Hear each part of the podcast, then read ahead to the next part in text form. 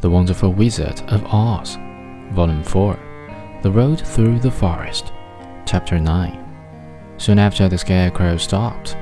I see a little cottage at the right of us, he said, built of logs and branches. Shall we go there? Yes, indeed, answered the child. I'm all tired out.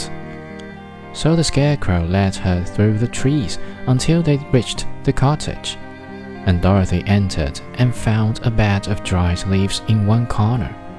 She lay down at once, and with Toto beside her, soon fell into a sound sleep.